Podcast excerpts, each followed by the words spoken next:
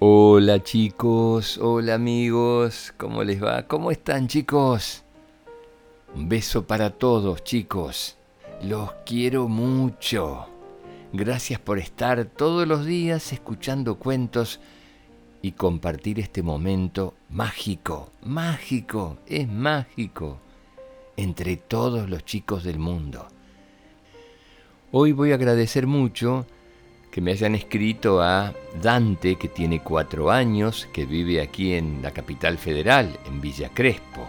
Beso grande, Dante. Otro beso para Jailei, que tiene seis años y es de Guatemala. Un beso muy grande para Cirila, que tiene tres años y medio. Es de Rosario, provincia de Santa Fe, en la República Argentina. Le gustan mucho los animales, ama los animales. Qué lindo, Cirila. Llegó el día que te salude. ¿Viste, Cirila, que te iba a saludar algún día?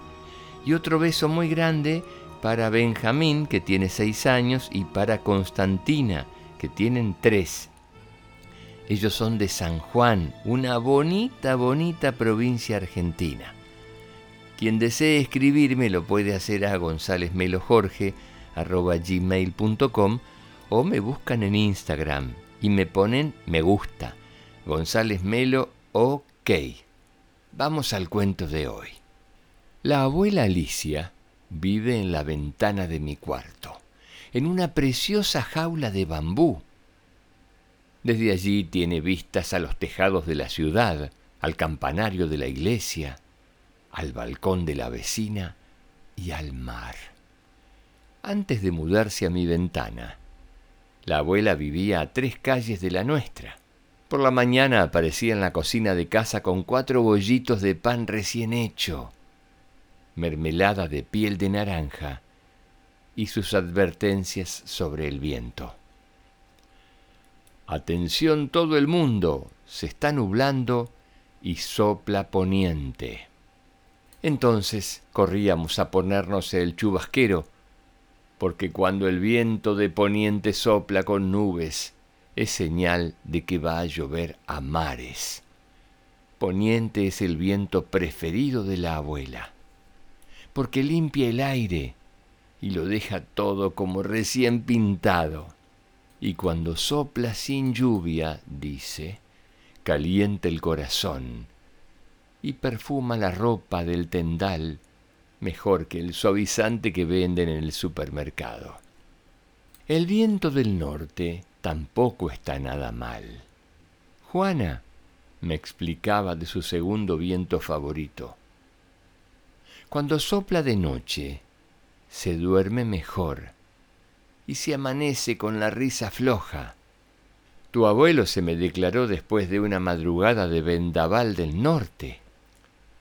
Alicia, me dijo, si te gusta tanto mi bigote, como a mí tu sonrisa, ¿por qué no nos casamos? Y yo le dije, ¿por qué no? Porque el bigote de tu abuelo me gustaba tanto como las cerezas. Vaya, si me gustaba. Pero en casa siempre había otros asuntos de los que hablar y noticias más importantes que escuchar que las que nos contaba la abuela. Así que ella cada vez hablaba menos y cada vez le costaba más hacerse oír, porque de no usarla, cada vez tenía la voz más fina. Un día, en la mesa, me di cuenta de que se había hecho más pequeña. Las púas del tenedor parecían grandes, comparadas con sus dedos y la silla donde se sentaba era demasiado alta comparada con sus piernas, que colgaban un palmo por encima del suelo. Me fijé en que le chancleteaban sus bailarinas del lacito marrón y en que la falda de flores, que antes le llegaba hasta la rodilla, ahora le tapaba los tobillos, como si el viento la fuese desgastando a poquitos la abuela Alicia menguaba día a día. Cuando ya abultaba poco más que una golondrina, se subió a la palma de mi mano me decía al oído la dirección del viento, y yo se lo repetía a papá y a mamá. Dice que mañana será un día apropiado para tomar decisiones, porque esta noche soplará viento del norte. Y aunque ya no desayunábamos bollos de pan recién hecho, sino tostadas de pan de molde, en casa todo siguió como si nada hubiera cambiado.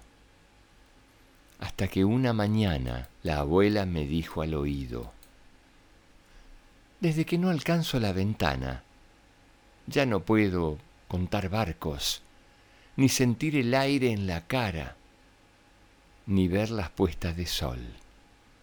Y tampoco me atrevo a salir de casa, por si me aplastan como a un grillo. Los días se me hacen eternos, Juana, pero se me ha atravesado una idea entre ceja y ceja, como un siroco y entonces me dijo que quería vivir en una jaula. No, protesté. Se me puso la sonrisa boca abajo.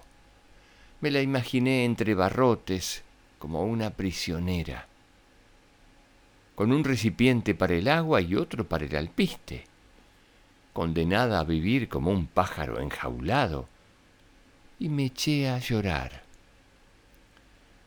¿Y por qué no? si ya soy un poco más que un gorrión? No llores, tonta, y búscame una jaula de bambú, una jaula bonita, bien grande, con un columpio y un par de jardineras para plantar mis tomates cherry. Así que ella decidió romper el cerdito con sus ahorros, y yo busqué la mejor jaula de bambú del mundo y la coloqué en el alféizar de la ventana de mi habitación, de cara al mar. Lo primero que hizo la abuela al entrar en su nueva casa fue llenar las jardineras con sus plantas de tomatitos. Ni se te ocurra llorar, Juanita. Siempre quise tener un columpio, me aseguró. Sentada en su tablita de madera, que mecía la brisa arriba y abajo.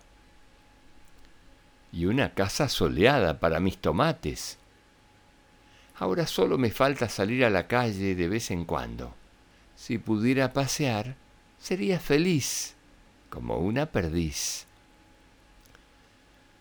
A partir de ese día, me llevaba a la abuela a todas partes, escondida en un bolsillo nos acostumbramos a pasear juntas por el barrio, a tomarnos un helado en el kiosco del parque, a ir al cine y a que viera las películas sentada en mi cabeza. Pero lo que más le gustaba a la abuela era ir al colegio, sobre todo si había examen. Primera pregunta, dictaba la profesora. ¿Dónde está Tegucigalpa? En Honduras, contestaba la abuela, inmediatamente, escondida debajo del cuello de mi camisa. ¿De qué color es la bandera de Alemania? Amarillo, rojo y negro. No, no, no, al revés. Negro, rojo y amarillo, murmuraba, como si estuviera participando en uno de esos concursos de la tele que le gustaban. ¿Cuántas patas tiene una araña? Ocho. ¿Cómo es la lengua de las serpientes? Bífida. ¿Y la de las mariposas? Como una espiral. Y mientras la abuela y yo nos divertíamos de lo lindo y compartíamos cada vez más secretos, papá y mamá empezaron a echarla de menos. ¿Dónde está la abuela? preguntaban. Últimamente no se le ve el pelo.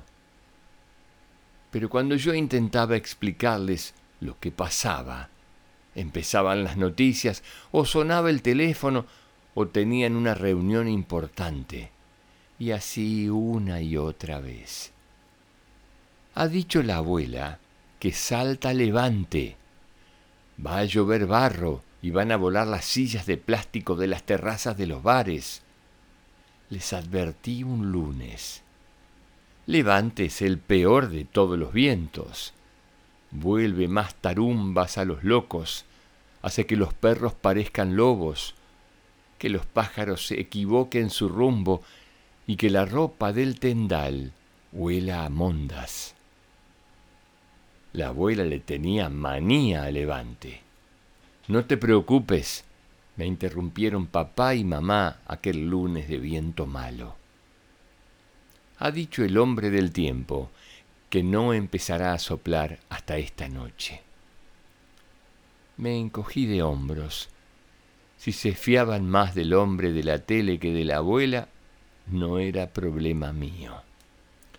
Media hora después de salir de casa, papá volvió a entrar con los pelos de punta y los bolsillos de los pantalones cargados de barro. El viento me ha arrancado el sombrero, se lo ha llevado, casi abajo. Un momento después entró mamá hecha una fuente, le chorreaba agua por todas partes y además su camisa blanca de las reuniones, recién lavada y recién planchada, se había llenado de chorretones color café. Me he tenido que escapar de un remolino de sillas voladoras. Yo levanté la nariz y crucé los brazos. La abuela les avisó de que se sujetasen el sombrero y que se protegiesen de las sillas de plástico de los bares. A los pies de mamá se había formado un charco. ¿Pero se puede saber dónde se ha metido la abuela? me preguntó. ¿Eso digo yo? ¿Dónde está tu abuela, Juana? Está en mi habitación. Mamá y papá se miraron. ¿Y qué hace la abuela en tu habitación? Los llevé hasta la puerta, señalé la jaula y cerré. Pero, pero, pero, ¿qué le ha pasado? tartamudeó papá. Mamá abrió la puerta otra vez, se frotó los ojos y volvió a mirar hacia la jaula, donde la abuela observaba la calle desde su columpio. La abuela se ha vuelto insignificante como una golondrina. Ya no pueden oírla. Les he dicho un montón de veces, pero no se enteran se desplomaron en el sillón de la sala como un par de deshuesados. No se preocupen, está contenta. Siempre ha querido tener un columpio y unas jardineras para sus tomates enanos. ¿Estará enfadada? se quejó papá, como si no me hubiese oído. Sí, estará tan furiosa que es posible que no se le pase nunca suspiró mamá. Y la verdad es que la abuela estaba enfadada y hasta un poco furiosa. Me lo dijo por la noche, sentada en mi almohada. Pues claro, la culpa de lo que ha pasado es suya. Pero mira, si les da igual de qué lado sopla el viento, allá ellos. Pero abuela, lo han hecho sin querer. Y además, tú me has dicho que te gusta ser pequeña, que siempre quisiste un columpio. Sí, sí, eso sí. Y que me gusta que me lleves en el bolsillo, cerca del corazón. Me gustan mi casa de bambú, mi columpio, mis tomates cherry. Pero eso no quita, Juana. Estoy enfadada. Y tendrá que soplar norte en un vendaval para que barra la porquería, se lleve el enfado y me aclare las ideas. No sé si esa noche sopló un huracán o si no se movió ni la brisa.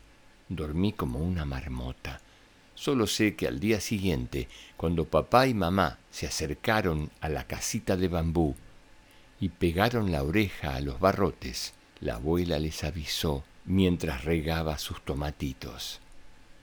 Norte ha virado a poniente, y el cielo está despejado. No hará falta manga larga y la gente estará de mejor humor que ayer. Cada mañana, a partir de entonces, mis padres pegaban la oreja a los barrotes de bambú y escuchaban las predicciones de la abuela. Así pasó un tiempo de días siguientes. Hasta anteayer, en que todo empezó a cambiar. Teníamos exámenes de matemáticas, cálculo mental. Juana, dijo la profesora, siete más cinco, doce, contestó la abuela al instante. Doce, repetí yo. Menos cinco, siete, dijimos al mismo tiempo. La profesora miró hacia el fondo de la clase. Silencio, por favor. ¿Por cinco? Treinta y cinco, contestamos. La voz de la abuela sonó un poco fuerte y más ronca de lo normal, y la profesora miró hacia los pupitres por encima de las gafas. ¿Quién ha respondido además de Juana? Yo metí la mano en el bolsillo, por donde la abuela se acababa de escabullir, e intenté esconderla, encerrándola dentro de mi puño, pero no pude porque abultaba más que a primera hora de la mañana. Nos salvó el timbre que puso fin a la clase. Salimos y de camino a casa se me olvidó que la abuela ya no me cabía en la mano. Ayer fue sábado. Papá y mamá trabajaban los sábados por la mañana. Dejé a la abuela Alicia meciéndose en su columpio, con un trocito de miga en una mano y un tapón de leche en la otra, y entré a la cocina a desayunar. Estaba untando mi segunda tostada de pan de molde, rebañando la última porción de mermelada de piel de naranja del fondo del frasco, cuando la abuela gritó Juana me dio un susto de muerte porque volvió a tener su voz ronca de antes, de la que casi me había olvidado. Corrí a su cuarto y miré a la abuela desde la puerta. Había alcanzado el tamaño de una paloma. El vestido se le había quedado raquítico, las mangas se habían descosido desde el puño hasta el hombro, y los zapatos de mi muñeca ya no le cabían. Rompí tres o cuatro barrotes de bambú y le ayudé a salir. Me estiro por momentos, Juanita, como un chicle. Me parece que ya no quepo en un bolsillo. Anoche durmió en la litera de abajo y hoy se ha despertado con su tamaño de antes de encoger se ha puesto su falda de florecitas y sus bailarinas de lacito marrón antes de entrar en la cocina. Atención todo el mundo, el cielo está despejado y sopla poniente, anunció. ¿Alguien quiere chocolate con churros? Yo invito. Mamá y papá dejaron las tostadas de pan de molde sobre el plato y salimos los cuatro a la calle para celebrar el domingo. Tengo la corazonada de que mañana por la mañana, a primera hora, volveremos a desayunar cuatro bollitos de pan recién hecho, con mermelada de piel de naranja, de la despensa de la abuela Alicia. Bueno chicos, espero que les haya gustado mucho este cuento para charlar con papá y con mamá, ¿no es cierto? Les dejo un beso grande. Que sueñen con colores. Hasta el próximo cuento. Chao chicos.